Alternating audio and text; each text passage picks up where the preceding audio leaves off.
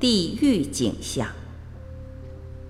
不过，正如我们在教法中提及的，并非所有的濒死经验都是正面的。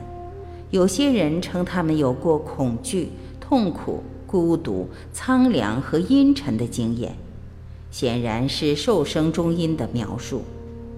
据马葛雷格报道。有一个人说自己被吸进一个巨大的黑漩涡。那些有负面经验的人，就像在受生中阴里要转生三恶道的人，似乎都会感觉他们是在往下走，而非往上。我沿着一条声音的河流，人们的嘈杂声移动，像是正沉入其中，变成它的一部分。慢慢的，我被淹没，整个人笼罩在巨大的恐惧中。我好像知道，一旦被这越来越强的嘈杂声征服，就会整个迷失。我往下看到一个大黑洞，里面全是翻腾的灰色雾气，很多双手往上伸，想把我抓进去，有恐怖的哭泣声，绝望无助。还有一些人惊艳了我们只能称之为地狱的景象，譬如极度的寒冷，或难耐的酷热，或听到受折磨时的哀嚎声和杂乱的兽鸣。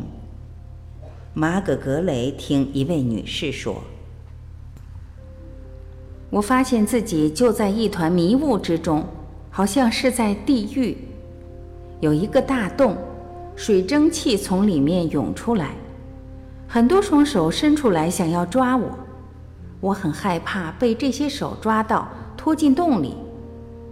一头巨大无比的狮子向我扑来，我发出尖叫声。我并不怕狮子，但觉得它会把我推进那个可怕的洞里。下面非常热，水蒸气不停地涌出。一位有心脏病的人说：“我往下沉，坠入很深的地里。我很生气，感觉得到这种可怕的恐惧。一切东西都是灰色的，有可怕的嘈杂声，就像发疯的野兽咬牙切齿时发出的咆哮或碎裂声。”雷蒙德·穆迪写道。有些人声称看到其他人因无法放下对世间人物或习气的执着而痛苦不堪。一位女士提到这些迷惑的人，他们的头低垂，悲伤而沮丧，他们像被捆绑在一起，挤来挤去，脸色苍白、迟钝、灰暗。他们似乎不停地在推挤。四处移动，不知要往哪里去，不知跟随什么人或期待什么。当我走过他们身旁时，他们甚至都不抬头来看到底发生了什么事。他们似乎在想：“嗯，一切都完了。我在做什么呢？这到底是怎么一回事呢？”仅有这种被压碎的绝望的举动，全然不知道该做什么，往哪里去，自己是谁。他们似乎永远都在动，坐立不安，但没有特别的方向。一开始往前走，然后转向左边，走了几步又转回右边。他们什么事也没做，只是在寻找，但到底在寻找什么，我完全不知道。在现有的濒死经验记载中，偶尔会见到边界。一超过就不能回头的点，一到这个边界，他会选择或被要求回到阳间。有些时候是因为光出现，当然中阴教法并没有类似的记载，因为他们只描述确实已经去世的人的遭遇。不过在西藏有一群人被称为回阳人。他们有类似的濒死经验，说法也相当近似。回阳人，藏族人的濒死经验。回阳人是一个很有趣的现象，虽然在西方鲜为人知，但藏族人却耳熟能详。传统上，回阳指那些因病似乎去世的人，发现自己在中阴境界里漫游。有些人去过地狱，见到死者的审判和地狱的苦；有时候，他们也去天堂和佛土。有些人有圣尊陪伴保护。并向他们说明沿途发生的事。一个星期后，他们被送回肉体，带着死神给活人的讯息，催促人修行，过有意义的生活。虽然人们往往难以相信回阳人的故事，但他们会用余生转述自己的经验，以便把人们带往智慧之路。若干比较闻名的回阳人都有传记。被游唱诗人在各地吟诵流传。许多回阳人的经验不仅吻合中阴文教得度所说的中阴教法，也与濒死经验相同。林萨秋吉是16世纪知名的回阳人，他来自我的家乡。在他的传记里谈到，他起先不知道自己已经死了。然后发现自己离开了肉体，看到一头死猪躺在他的床上，穿着他的衣服。他想尽一切办法与家人沟通，不要家人去料理后事，却束手无策。他们没有注意到他的存在，也不给他食物，他非常生气。当他的儿女哭泣时，他感觉有浓和血的薄降下来，引起他剧烈的痛苦。他告诉他们，每次修法结束时，他就会觉得快乐。最后，当他来到一位为他修法的上师面前，这位上师安住于心性之中，他感到无比的快乐，他的心和上师的心融合为一。不一会儿。他似乎听到父亲在喊他的名字，于是他就跟着他走。他来到中阴界，那儿像是一个国家，有一座桥通往地狱，还有审判亡者善恶的死神。在这个地狱界里，他遇见各式各样的人在回忆往事。他也见到一位大瑜伽行者，为了解脱众生而来到地狱界。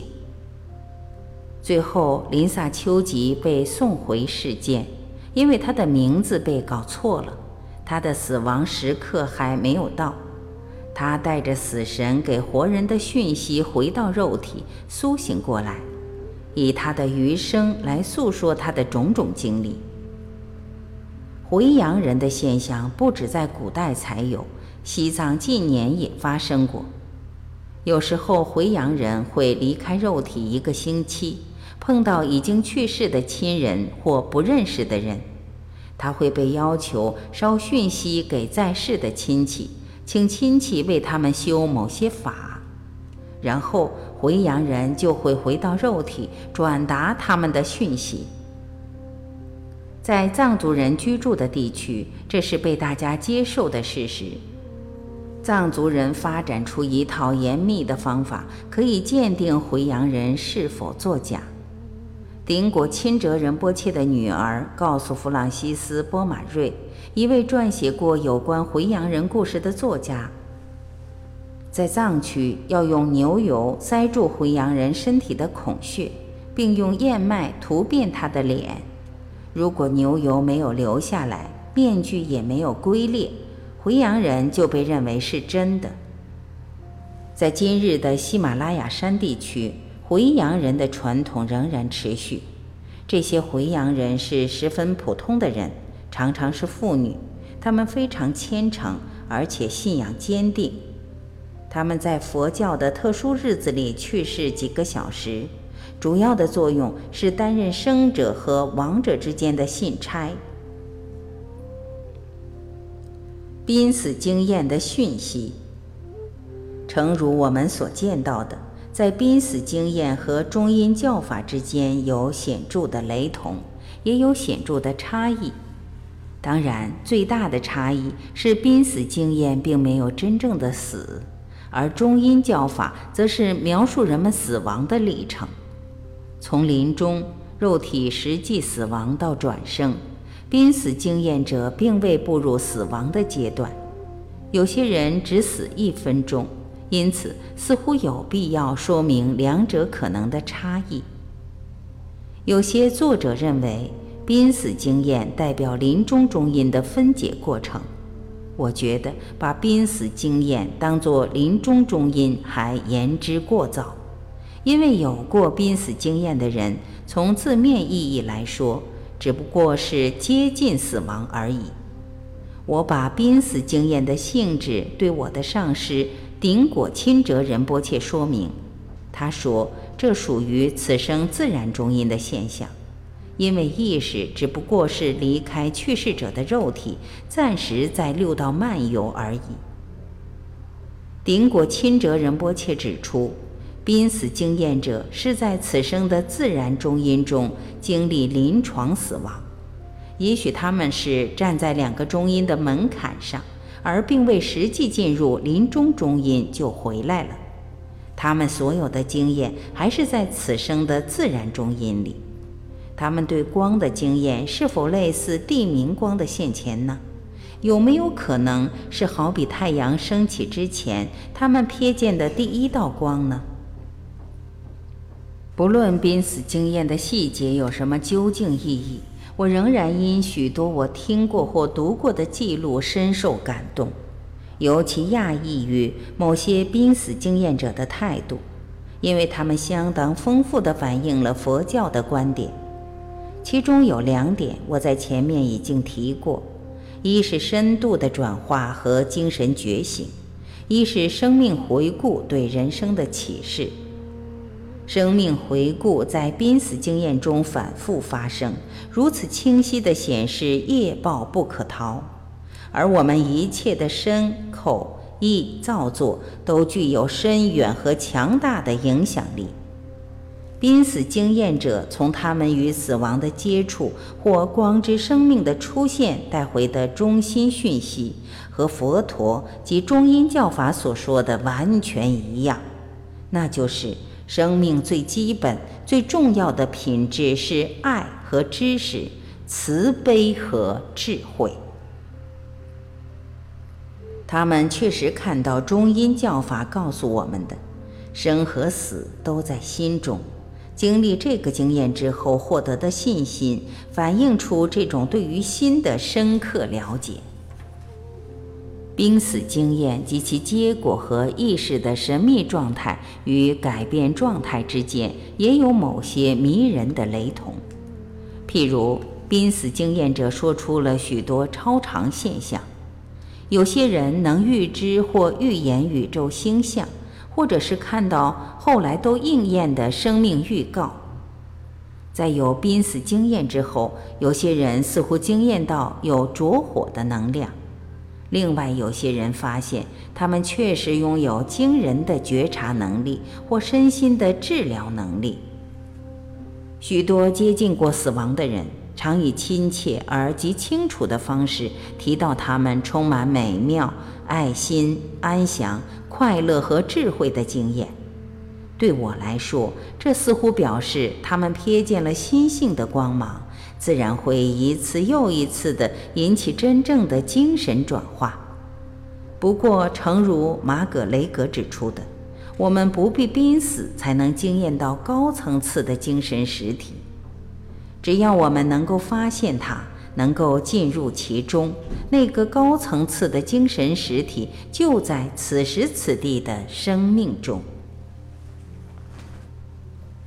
我想特别提醒各位，虽然这种濒死经验的描述如此具有启发性，但你千万不要误以为只要死就可以安住在安详快乐的境界里。事情不是，也不可能那么简单。有些人在经历痛苦之际，会觉得难以忍受。可以想象得到，听到濒死的故事后，他可能会自杀以结束一切痛苦。自杀似乎是一种简单的解决方法，但他忽略了一个事实：不管我们经历什么，都是生命的一部分，逃避是不可能的。如果你逃避了，日后你将变得更加痛苦。此外，目前搜集到的濒死经验固然大都是好的经验，但仍然有人怀疑负面的、可怕的经验是否真的那么少，或者只是因为难以回忆而已。人们也许在意识中不想或不能记住黑暗或恐怖的经验。同时，濒死经验者自己也强调，他们学习到的就是。在我们还活着时，当下转化生命很重要。他们说，因为活着的时候负有更重要的使命。这种生命的转化是迫切而重要的。生命本质上是神圣的，必须以神圣的内涵和目的来活。这是濒死经验给我们的重要讯息。如果不认识这个重要讯息，而迷失在死亡的浪漫幻想里，不是一种悲剧吗？许多人不尊重我们对自己与世界担负的责任，这种态度正威胁着地球的生存。如果对死亡存有的幼稚幻想会加深这种不尊重，那不是更大的悲剧吗？濒死经验的意义不可避免。有些人认为濒死经验与精神无关。针对精神的经验，简化论科学家试着只以生理、神经、化学或心理的影响来解释它。不过，濒死经验的研究者本身都是医生和科学家，他们一再清楚地反驳、坚持。这些无法解释全部的濒死经验，诚如梅尔文·莫尔斯在他的巨著《接近光：儿童濒死经验的教训》结尾时所写：“濒死经验似乎是各种事件的集合，因此我们不可能只看它的各种片段就了解它的整体，就如同我们不可能只研究产生声调的音频就了解音乐。”也不可能只了解声音物理学就会欣赏莫扎特。濒死经验到目前为止还是个秘密。梅尔文·莫尔斯又说：“我认为要愈合自牛顿已降三百多年来科学和宗教间的鸿沟，了解濒死经验应该是第一步。教育医生。”护士和自己去认识人生最后几个小时的经验，将粉碎我们对医药和生命的偏见。换句话说，在医学科技进步的同时，也促成本身的革命。梅尔文·莫尔斯说：“我发现这是一件很讽刺的事，医学科技造成这种濒死经验的泛滥。在人类历史上一直都有濒死经验。”但一直要到最近二十年才有技术让病人苏醒过来。现在他们把经验告诉我们，就让我们倾听吧。对我来说，这是对社会的一项挑战。我认为濒死经验是与死亡相关的自然心理过程。我要大胆地预测，如果我们能够把这种知识在社会中落实推广，不仅对临终病人有帮助。也有助于整个社会。我看到今日的医学毫无精神可言，为什么科技和精神层面不能相辅相成？这是没有道理的。我撰写本书的理由之一是要表明，我赞同梅尔文·莫尔斯的看法：如果要发展人类最完整的潜能，则科技和精神是可以也必须相辅相成的。完整而有用的人类科学，难道没有勇气去拥抱和探索由濒死经验和本书透露的许多神秘死亡和临终的事实吗？在濒死经验研究方面，执牛耳者布鲁斯·格雷松说：“科学必须尝试说明濒死经验，因为其中藏有科学成长之药。”历史告诉我们，唯有尝试解释目前超越我们能力的现象，才可以使科学发展出新方法。我相信濒死经验就是促使科学家发展出新科学方法的一个谜。这个谜需要整合所有的知识，不只是理性的逻辑归纳、物理的实验观察，同时也需要神秘界的直接经验。布鲁斯·格雷松也说，他相信濒死经验的发生有一个原因。基于多年来对濒死经验的观察，我们之所以有这些经验，目的就是为了学习如何去帮助他人。肯尼斯林认为，濒死经验还有其他非比寻常的可能性和意义。他问：为什么这么多人在这个时代有这种经验，同时产生精神上的转化？多年来，在这个研究领域里，他一直是最大胆的先驱。他把濒死经验者看成是希望的信差，他们诉说一个较高层次而神圣的存在，急切地呼吁我们改变现在的生活方式，结束所有战争，结束所有不同宗教和种族之间的分离，保护并拯救环境。我相信。人类整体正在共同奋斗，以唤起一个崭新而更崇高的意识模式。濒死经验可以视为一项革命性的设计，多年来在几百万人身上产生这种转化。他的话能否成真，取决于大家。我们是否真有勇气面对濒死经验和中阴教法的意义？是否愿意以转化自己来转化周遭的世界，并因而逐步转化人类的未来？